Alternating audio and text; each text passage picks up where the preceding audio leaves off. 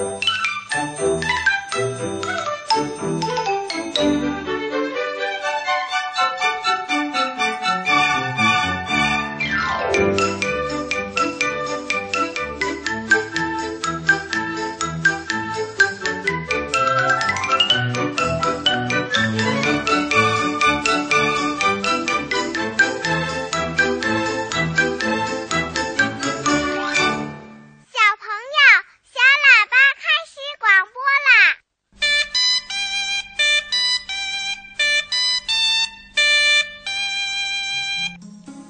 小朋友，你好，欢迎收听小喇叭节目，我是你的老朋友正晶姐姐。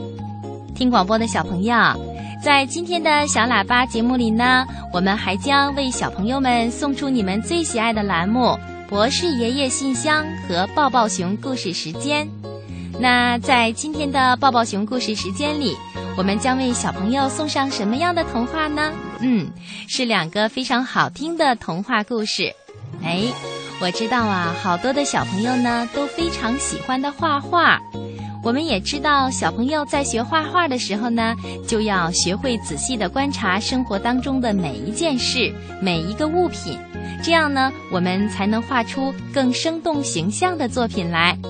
那在今天的抱抱熊故事时间里，我们就请春天姐姐给小朋友讲一个故事，名字叫《达芬奇画蛋》。那请小朋友们仔细的听一听，看看大画家达芬奇是怎么学习画画的吧。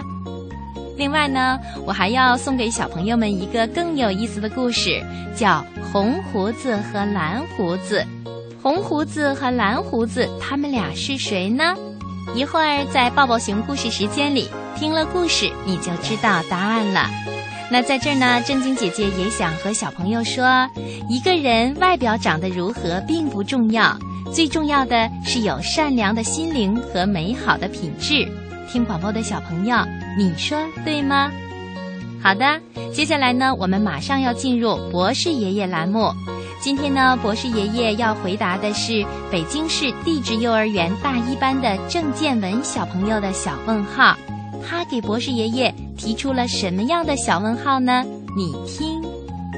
博士爷爷您好，我是北京市地质幼儿园大一班的郑建文小朋友，我想问您一个问题：为什么洗完澡之后手指头肚上就会有皱纹儿？请博士爷爷来解答，谢谢。天上的星星为什么不会掉下来呢？世界上真有美人鱼吗？北极怎么没有企鹅呀？动物会做梦吗？不要着急，不要着急，让我一个一个回答你。我是博士爷爷。为什么人洗澡的时间长了，手指头上的皮肤会变皱呢？这个问题啊，问得非常的好。嗯，在我们的生活中啊，的确会经常发生这样的事情。我们洗澡的时候，手指头和脚趾头泡在水里的时间长了，就会变得皱皱巴巴的。这是为什么呢？原来呀、在我们人的皮肤上啊，有一层角化层。角化层啊，是由很多已经死了的表皮细胞组成的。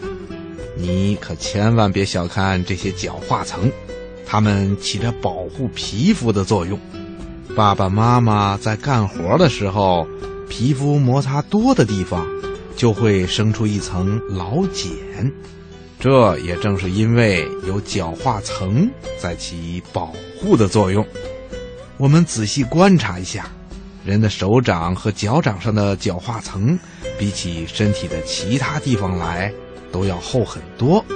所以洗澡的时候，手指头和脚趾头泡在水里的时间长了，皮肤上面的这层角化层啊，就会因为吸收到了很多的水分而发胀，看起来呀、就像起了一层皱纹一样。其实呢，不光是手指头和脚趾头，我们皮肤的其他地方也是一样。泡在水里的时间长了，也会起皱褶的。听广播的小朋友，你听明白了吗？好啦，今天的小问号，博士爷爷就跟你说到这儿了。咱们下次节目再见吧。好啦，郑建文小朋友的小问号，博士爷爷就先解答到这里了。不知道北京地质幼儿园郑建文小朋友，你对博士爷爷的回答满意吗？那其他听广播的小朋友，你有什么问题都可以来信提问哟。博士爷爷一定会尽量回答小朋友们的问题的。下面我来说一下我们的通信地址：北京中央人民广播电台中国之声小喇叭节目。正经姐姐收，邮政编码是幺零零八六六。小朋友呢，也可以请你的爸爸妈妈通过电子邮件的方式，把你想说的话、你要点播的童话故事、儿童歌曲，还有你要提出的小问号，发送到小喇叭的叮当信箱。小喇叭的邮箱地址是英文字母 D D，然后是圈 A C N R 点 C N。另外，小朋友也可以请爸爸妈妈通过微信的方式，把你提出的问题发送给我们。我们的公众账号就是“小喇叭”三个字，我们期待着你的问题哟。小喇叭开始广播了，我爱小喇叭。亲爱的小朋友，你正在收听的是中央人民广播电台中国之声的小喇叭节目。此时此刻，在电波里陪伴小朋友、给小朋友们讲故事的是正晶姐姐。那接下来呢，我们就要进入小朋友最喜爱的栏目——抱抱熊故事时间。让我们一起听故事吧。好听的故事听不够，好听的故事听不完。小喇叭最会讲故事，动听的故事堆成山。小喇叭好听的不得了。爸爸熊故事时间，在今晚的抱抱熊故事时间里，我先请春天姐姐给小朋友们讲达芬奇画蛋的故事。亲爱的小朋友，春天姐姐可知道？许多许多的小朋友都非常喜欢画画。我们用五颜六色的彩笔，能描绘出很漂亮的高楼、蓝天、小动物、小汽车等等美丽的图案，是不是呢？啊，每一位画家呀，开始的时候都是从一朵花、一片树叶、一只蝴蝶、一栋房子开始画起的。就连世界著名的画家。达芬奇也不例外。他刚开始学画的时候，老师一直让他画鸡蛋，每天都画鸡蛋哦。嗯，你想不想听一听达芬奇画画的故事呢？好的，那今晚呀，春天姐姐就来讲一篇达芬奇画蛋的故事给小朋友听。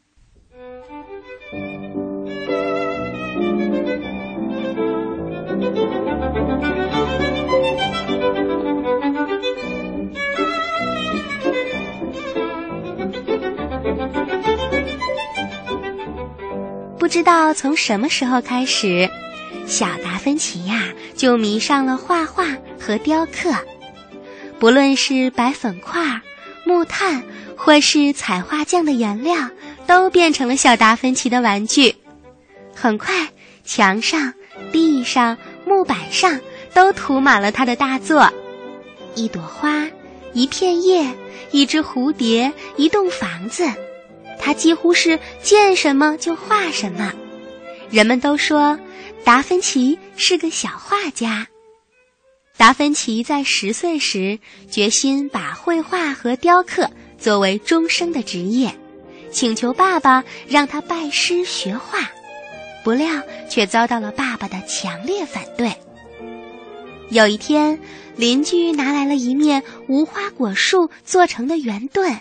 请达芬奇在上面画一幅画，这件事儿呀，激发了达芬奇的创作灵感。他成天跑到野外的一所荒废的屋子里，仔细地观察壁虎、蝙蝠、蝗虫和蛇的形态，然后呢，把这些小动物呀，按照一种非常奇特而巧妙的方式组合起来，从而创造出一个吓人的怪兽形象。画面上的怪兽，两只眼炯炯放光，张着血盆大口，鼻孔喷着火焰和毒气，正从一个阴暗的山洞里爬出来。画画好了之后，达芬奇拉着爸爸来到了他的房间。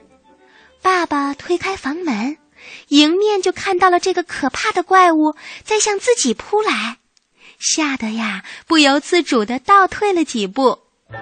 达芬奇得意的笑着扶住了爸爸，问：“您看我画的怎么样？”爸爸高兴的手舞足蹈：“哎呀，我儿子画的实在是好极了，好极了！”这幅吓人的怪兽画，终于使爸爸承认了达芬奇有绘画的才能。于是，在一四七零年的一天，爸爸领着十八岁的儿子达芬奇。走进了维罗基奥的画室，拜这位三十五岁的著名金饰工匠做老师。维罗基奥是一位很严格的老师，他给达芬奇上的第一堂课就是画鸡蛋。达芬奇以为这很容易，就拿起笔照猫画虎的画了一天的鸡蛋，没有想到第二天。老师又拿出一个鸡蛋放在了桌子上，让他比着画。这次他有点不情愿啦，可是老师的话又不好意思不听，没办法呀，他只好又画了一天鸡蛋。就这样，第三天、第四天、第五天，老师还是让达芬奇画鸡蛋。达芬奇想。这个老师怎么就知道画鸡蛋呀？这不是骗人吗？哪里有天天只画鸡蛋的？等到第六天，老师再让他画鸡蛋的时候，他终于忍无可忍啦。他问：“老师，为什么总让我画鸡蛋？难道画鸡蛋就能成为画家吗？世界上的鸡蛋那么多，我什么时候才能把鸡蛋画完呀？”老师听了，笑了笑说：“你看看，今天的鸡蛋和昨天的鸡蛋有什么不同啊？”达芬奇说：“没有什么不同，都是鸡蛋，没有什么不一样。”可老师却摇了摇头，非常严肃地说：“今天的鸡蛋和昨天的鸡蛋是完全不一样的，你就是拿一千个鸡蛋，也找不出两个完全相同的。”即使是两个完全一样的鸡蛋，在不同的光线、不同角度下，它的形状和色度也不会是完全相同的。练习画蛋就是练习基本功，要练习到画笔能圆熟的听从大脑的指挥而运用自如时，才算功夫到家了。就这样，在老师的启发教导下。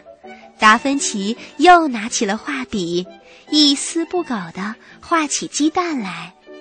一年、两年、三年，达芬奇画鸡蛋用的草纸已经堆得老高老高了。他的艺术水平也很快超过了老师。终于，他成为了一名伟大的画家。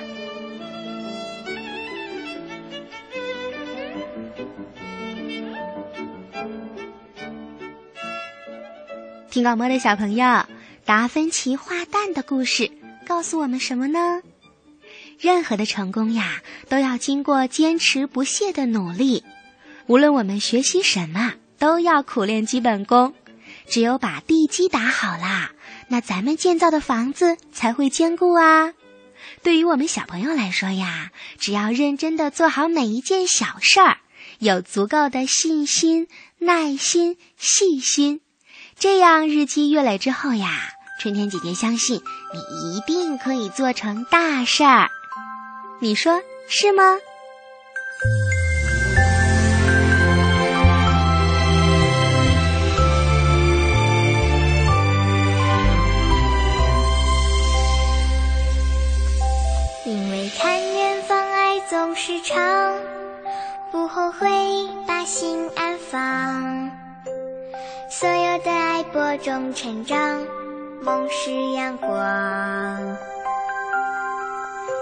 每次努力有进步地方，爱呼唤，天天向上。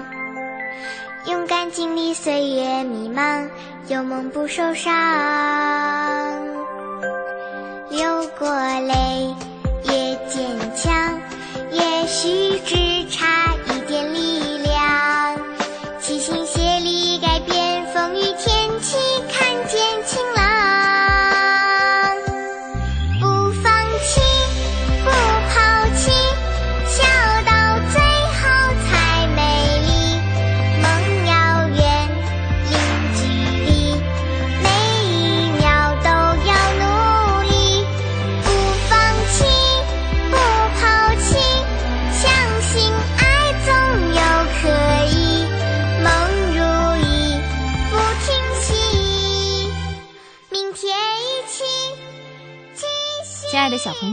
接下来就是小朋友们最期待的好听的童话故事《红胡子和蓝胡子》。红胡子和蓝胡子，他们俩到底是谁呢？好的，一起让我们到故事里寻找答案。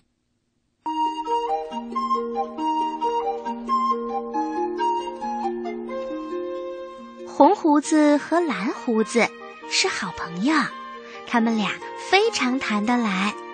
但是他们住的地方呀，相距很远很远，因此每三个月他们互相拜访一次。两个好朋友互访，一直是风雨无阻的。但是在蓝胡子没来的时候，红胡子仍然感到很寂寞。虽然红胡子住的山下有一个村子，但是村子里的人呀，似乎都很害怕红胡子。红胡子的胡子一直拖到地上，比天上的火烧云还要红呢。他的眼睛瞪起来像铃铛，两颗尖尖的牙齿露在外面，就像吸血鬼一样。不过，红胡子的心很善良的，他从来不抢人家的东西。遇到老人和小孩，他还想去帮忙呢。可是别人一看到他的长相，撒腿就跑，还喊着：“抢劫了，抢劫了！红胡子怪物来啦！大家快跑呀！”所以家家户户一看到红胡子呀，都会马上关上门。红胡子很痛苦，他想和村子里所有的人成为好朋友，但是人们都喜欢以貌取人。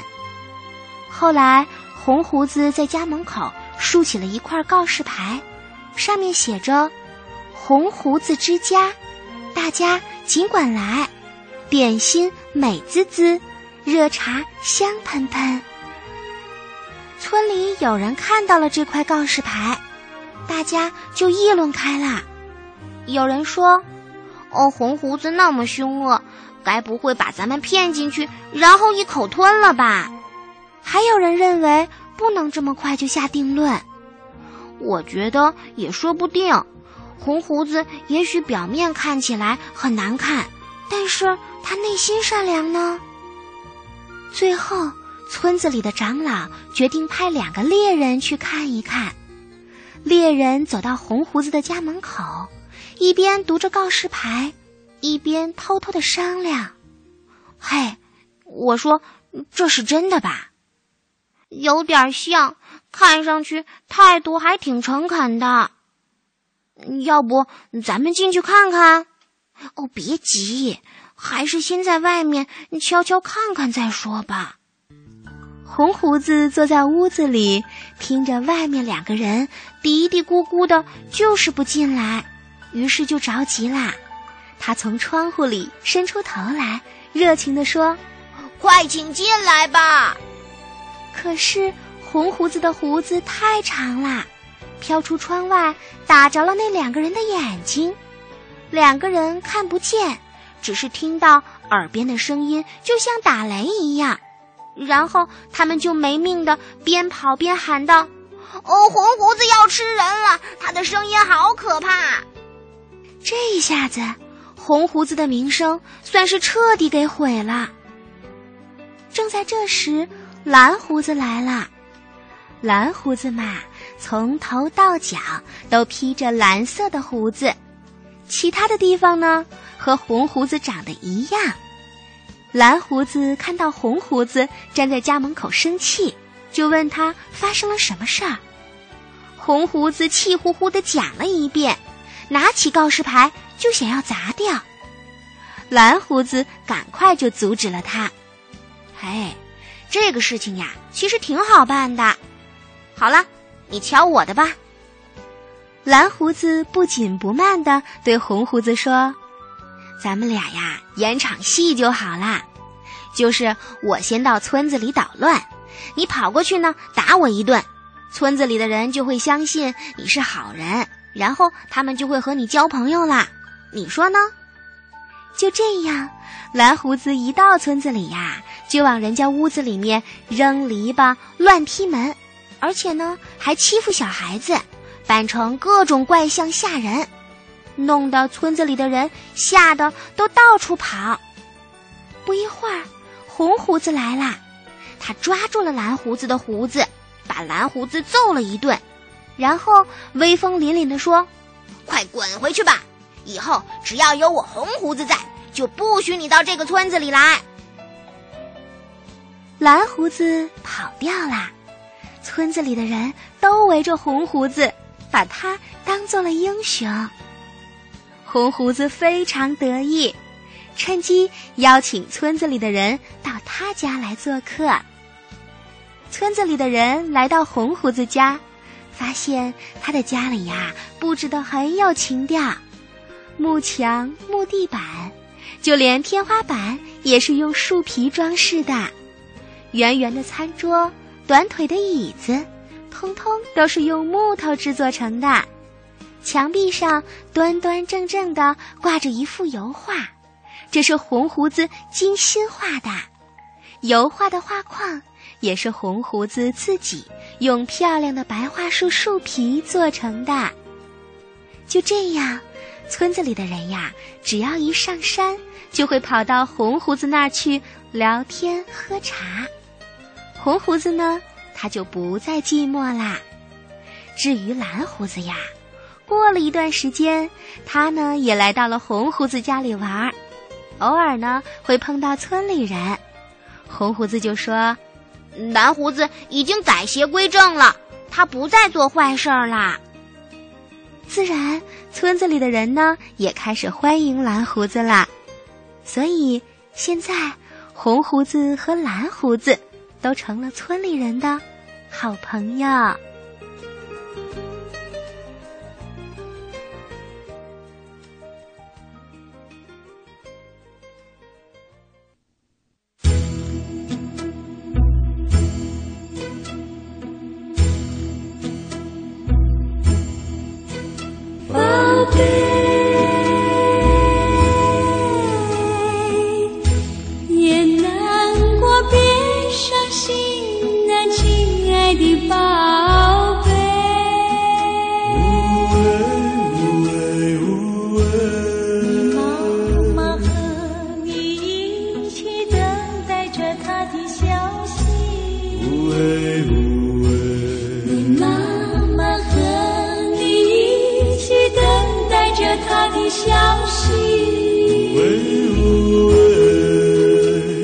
睡吧，我的宝贝，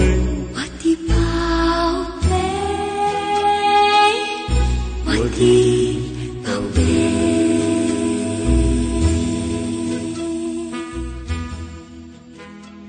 亲爱的小朋友，今晚的故事好听吗？你还想听好听的童话故事吗？好的，明晚的小喇叭节目里，我们还会为爱听故事的小朋友准备更多有趣好听的童话故事。好啦，最后正晶姐姐代表本期的责任编辑蔡光老师，祝小朋友们、宝宝们晚安。